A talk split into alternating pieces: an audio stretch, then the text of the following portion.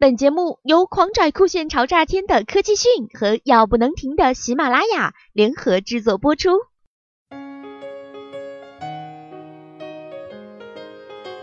近期各大手机开发商都看好国外的新兴市场，并且一步步开始进军新兴市场。当然，已经是业界霸主的苹果公司也不甘落后，在十月底，苹果在越南开设了它在越南的第一家分公司。据路透社报道。苹果日前在越南的胡志明市开设了越南的第一家分公司。根据他在越南国家商业登记网上获得的资料显示，苹果越南责任有限公司成立于十月二十八号，在胡志明市成立。该公司初始资本额为一百五十亿越南盾，大约六十七万美元。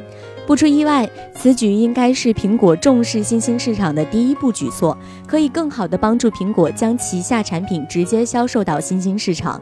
除了销售电子产品，如 iPhone，该公司将提供信息技术维护和咨询服务。尽管苹果近期一直专注于中国市场，并且今年第三阶段销售比去年同期翻番，但是路透社指出。越南实际上是该公司近年来增长最迅速的市场。二零一四年上半年，苹果产品在越南市场的成长率已经达到了百分之三百。据悉，越南的手机市场近年来增长迅速，二零零九年至二零一三年间成长百分之二十六，用户人数达到了一点二四亿，互联网用户的数量也达到了全球人口的三分之一。好了，更多资讯请关注科技讯。